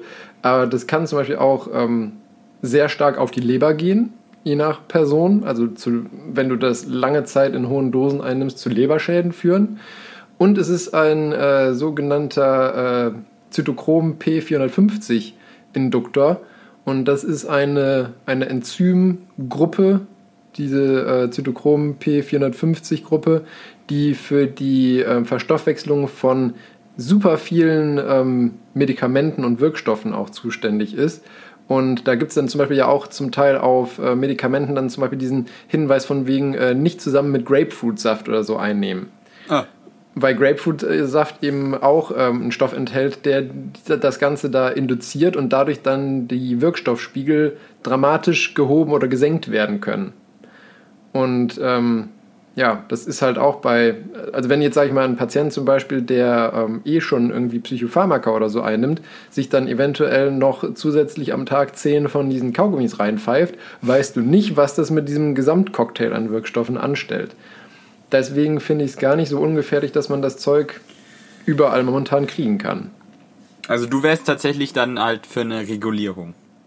Ja, wie gesagt, also ich, ich will ja noch nicht mal, dass es irgendwie verschreibungspflichtig oder gar BTM-pflichtig wird oder sowas, also Betäubungsmittelpflichtig. Ähm, aber zumindest, wie gesagt, als äh, so Over-the-Counter-Produkt in der Apotheke, sodass du weißt, okay, das ist das, Dass was du zumindest, dass du, genau, dass du zumindest auch draufschreiben musst, wie viel ist von was wo drin. So. Genau, dass du halt einfach ein, ein, eine qualitative Sicherung und Standard hast für das Ganze. Ich Und dass glaub- der, dass der ähm, Apotheker oder die Apothekerin dann halt auch einfach fragt, von wegen so, nehmen Sie eventuell noch die und die Medikamente? Wenn ja, dann kriegen Sie es nicht oder sollen Sie es nicht nehmen. Zu Risiken und Nebenwirkungen fragen, äh, tragen Sie Ihren Arzt zum Apotheker. Ne? Ja, ja. Genau, so ungefähr. Ähm, ich glaube ich tatsächlich, äh, dass, dass, ich, dass mir das auch schon mal in die Quere gekommen ist. Äh, ich weiß nicht, mein, mein Stiefbruder, der bringt nämlich immer ausgefallene Biere mit, wenn der äh, zu Besuch ist. Äh, meistens irgendwelche belgische oder sowas. Und als wir das letzte Mal, äh, als ich mit der Familie zusammen saß, hat er tatsächlich Oettinger Hanfbier mitgebracht. Ja, Und ich nehme jetzt mal so an von dem, was du erzählt hast, dass das genau so ein Produkt war. kann gut sein. Ich meine, also zum Beispiel in, in äh, München, da gab es ja auch die, oder gibt es ja auch die Eisdiele, der verrückte Eismacher. Der hatte auch immer wieder intermittierend halt so ein äh, Hanfeis. Aber das war wirklich einfach nur dann aus einem Sud von den Blättern der männlichen Pflanze, glaube ich sogar. Sodass du wirklich nur den Geschmack hast. Also da war an Wirkstoff gar nichts drin, außer die sekundären Pflanzenstoffe, die das Ganze eben grün machen und so heuartig schmecken lässt. Ähm, deswegen, also kann auch sein, dass das nur sowas war, dieses Hanfbier. Aber kann auch gut sein, wie gesagt, dass das mit Ich äh, habe halt nicht auf die war. Dose drauf geguckt oder sowas, weil wir das Ja. dann halt ab, so abgefüllt haben oder sowas. Es war, ging dann nicht so nur verschiedene verrückte Biere wieder ausprobieren oder sowas. Na. Aber ich könnte mir das gut vorstellen, dass das sowas tatsächlich war. Ja, kann gut sein. Wie gesagt, aktuell ist der, der Markt sehr empfänglich für sowas. Ja, das ist ja meistens so bei diesen ganzen, bei so Trendgedönsen. Im Zweifelsfall Ja. verschwindet das halt wieder. Ja, lustig. Ähm, ich versuche das gerade mal herauszufinden, ob das sowas war. Was es für ein Bier war. Äh, ja. Ich glaube tatsächlich. Äh, toll. Ausgewählte Kräutertee, Hanf und ja, Hanfkomponenten. Toll. Was sind denn ausgewählte Hanfkomponenten? Keine Ahnung. Ich meine, äh, lustige Anekdote, ähm, du, ich weiß nicht, ob du das schon wusstest, aber mit Sicherheit äh, wusstest du das schon. Bei uns hier im, im Rheinland ähm, wurde früher, und mit früher meine ich so Richtung Mittelalter gedacht. Ach so, Äh, so viel früher. Ja, genau. Wurde sehr viel Nutzhanf angebaut einfach. Ähm, weil früher hast du ja auch aus den Hanffasern hast ja super viel gemacht. Ja, genau. Also, gibt's ja auch heute, genau, zum Beispiel gibt es ja heute auch wieder vermehrt so Jutebeutel oder zum Teil ja auch irgendwie Bürsten oder Hanfseile im Sportunterricht oder sowas. Das gibt's ja auch noch. Die, die riechen dann ja auch so gut immer. ähm, Na. ja, ich, weiß, die Muffen. Ich, ich, erinnere, du, ich erinnere, du erinnerst dich an unsere Sporthalle, also bevor Ja, ja. die abgerissen wurde. Ja. Ähm, und da, durch diesen ähm, ja, sehr verbreiteten Hanfanbau im, im Rhein-Sieg-Kreis und Rheinland und so weiter, dadurch sind äh, die Städtenamen zum Beispiel Hennef oder Bad Honnef entstanden. Nein. Also das Doch. wusste ich nicht. Ich wusste, Nee. dass das mit dem Han Nutzhanfanbau tatsächlich ein Ding war, aber dass die, äh, Ja. dass die Namen da tatsächlich herkommen. Doch, die, die stammen oder haben zumindest dadurch einen, einen Schliff bekommen. Also ich weiß jetzt nicht auswendig die Namensentstehung von diesen Ja, ja, Städten, natürlich, aber die das hatten auf jeden Fall einen, einen Einschlag dadurch bekommen. Hennef und Bad Honnef. Ich fass es nicht. Ja, okay, cool. Ja. Irre. Irre. Sogar was gelernt. Ja. Verrückt. Ja, dann, dann sind wir jetzt schon wieder durch mit all unseren Themen, ne? Ja, heute eine, eine sehr kurze und knappe Folge. Ich würde kompakt sagen. Kompakt. Ja, gut. Kompakt. Wir, Einigen wir müssen kompakt. auch nicht immer zwei Stunden. Nee, nee, nee. Ich, das sollte auch gar keine. Das hört, sich immer, du bist dann immer, ich, das hört sich immer fast so an, als wärst du traurig, aber dann muten wir niemanden mal Nö. immer zu, uns zwei Aber wir hatten, wir sind heute auch direkt am Anfang relativ schnell mit unseren allgemeinen Punkten durch gewesen. Normalerweise labern wir da viel mehr auch über allen möglichen anderen Kram. ja, aber das hat mir ich. jetzt besser gefallen, muss Ja. ich sagen. Tatsächlich, äh, dann ist es nicht immer so äh, ein bisschen kondensierter. ein bisschen. Ich habe ich hab eh auch schon von vielen gehört, dass zwei Stunden wirklich sehr lang sei als Folgenlänge. Aber gut, ich meine, wir sind halt fertig, wenn wir uns die Themen erzählt haben. Wir können auch für jeden, du kannst auch jede Folge ein Thema rauspushen. Ja, Die. Tech-Quickies. die Tech-Quickies. Ja. Ja gut, ähm, gibt es das auch mit Gras? Äh, das war das und sofern äh, du nicht noch irgendwas dazu beisteuern möchtest, würde ich dann auch direkt mit unserem äh, Quick and Dirty humoristischen Rauskehrer anfangen. Moment, Moment, Moment. Wir müssen Moment, erst nochmal zu, zusammenfassen. Was hast du denn gelernt? Oh ja, stimmt. Ich, ich vergesse immer, was ich gelernt habe. Ich ähm, ähm, was habe ich gelernt? Dass äh, die Venus zwar von den Grundspecs der Erde gar nicht so unähnlich ist, Ja, doch, aber eigentlich von den, schon. aber von der Atmosphäre dann äh, doch sehr. Und dass äh, nur die Tatsache, dass man einen anaeroben Pups in der oberen Atmosphäre nachgewiesen hat, man nicht direkt äh, in die Hände klatschen muss und sagt, ja, yeah, wir haben grüne Männchen gefunden. Ähm, und Okay. er verzieht das Gesicht. Ähm, und ich habe gelernt, dass ähm, Butter das Messer schleift. Nein. dass, äh, dass, der, dass der Winkel ähm, der Barthaare tatsächlich die, ähm, die Abstumpfung der Rasierklingen maßgeblich beeinflussen kann, weshalb man mit einem Nassrasierer auf jeden Fall immer gegen den Strich rasieren sollte. Was mir aber ehrlich gesagt herzlich egal ist, weil ich mich halt elektrisch rasiere. Ja, das ist halt ein vollkommen anderer Mechanismus, ne? Ja. Also das ist ja eher ein Scheren und kein Schneiden. Ja, das Du stimmt. hast ja gar keine Klinge in dem Sinne. Nee, sondern ganz viele kleine Scherchen. Und was hast du Schönes gelernt? Äh, was habe ich gelernt? Äh, ich habe gelernt, dass äh, äh, Kuscheln gegen Vergesslichkeit helfen kann. so in dem Sinne. In de- Potenziell. Potenziell. Vielleicht. Aber äh, im, im, wenn es ganz scheiße läuft, halt höchstens dazu führen könnte, dass man einen Test bekommt, der frühzeitig äh, auf äh, eine Alzheimer-Erkrankheit, Erkrankung hinweisen könnte. Ja. Ähm, und äh, dass es äh, ein, ein, einen neuen Marketing-Gag gibt, CBD, den man jetzt überall einfach reinkippt, ähm, um sich vom, von der Masse im Markt abzusetzen. Aber äh, Naja, mittlerweile ist es fast schon eher so, um mit der Masse mitzuschwimmen. Und, aber der, der Resident-Mediziner ist sich nicht ganz so sicher, ob das irgendwelche Kreuzverbindungen mit anderem Kram haben könnte noch. Ja. Ja. Äh, ja, und äh, die Städte bei uns in der Nähe Bad Honnef und Hennef haben was mit Hanf zu tun. Verrückt. Ja. Jetzt darfst du uns rausbringen. Jetzt darf ich uns rausbringen. Okay. Ähm, jetzt ist es nur so, dass bei mir leider mein PC hängt. Schön. Und ich nicht meinen, meinen humoristischen Ausklang äh, aufsagen kann. So, Soll- jetzt geht's wieder. Soll ich ihn für Ähm, dich vorlesen? Nee, nein, das ist meiner. Das ist deine. Das ist meiner. Kommt ein Mann zum Augenarzt und nimmt im Behandlungszimmer die Brille ab. Na, sagt der Doktor freundlich, wo fehlt's denn? Ist die alte nicht mehr scharf genug? Der Patient, das geht sie gar nichts an, sagt der Mann. Ich brauche eine neue Brille. Oh, das ist so, so ein klassischer. Herrenwitz. genau. Aber du hast recht, der könnte von Loriot sein. Ja, ne, so ein bisschen. Ja, Kann, kann ich mir auch gut so als äh, kurzen gespielten Sketch vorstellen. ja, ja genau so. Ich hätte gerne ein Stück von der groben Dicken. Ja, ja genau so in die Ja, Richtung ja. geht das. Ja, von der groben Fetten heißt es auch. Groben Fetten, ja, wie, wie auch immer. Wie auch immer. Dann kommt das gleiche raus. Ja, das Ergebnis ist das gleiche.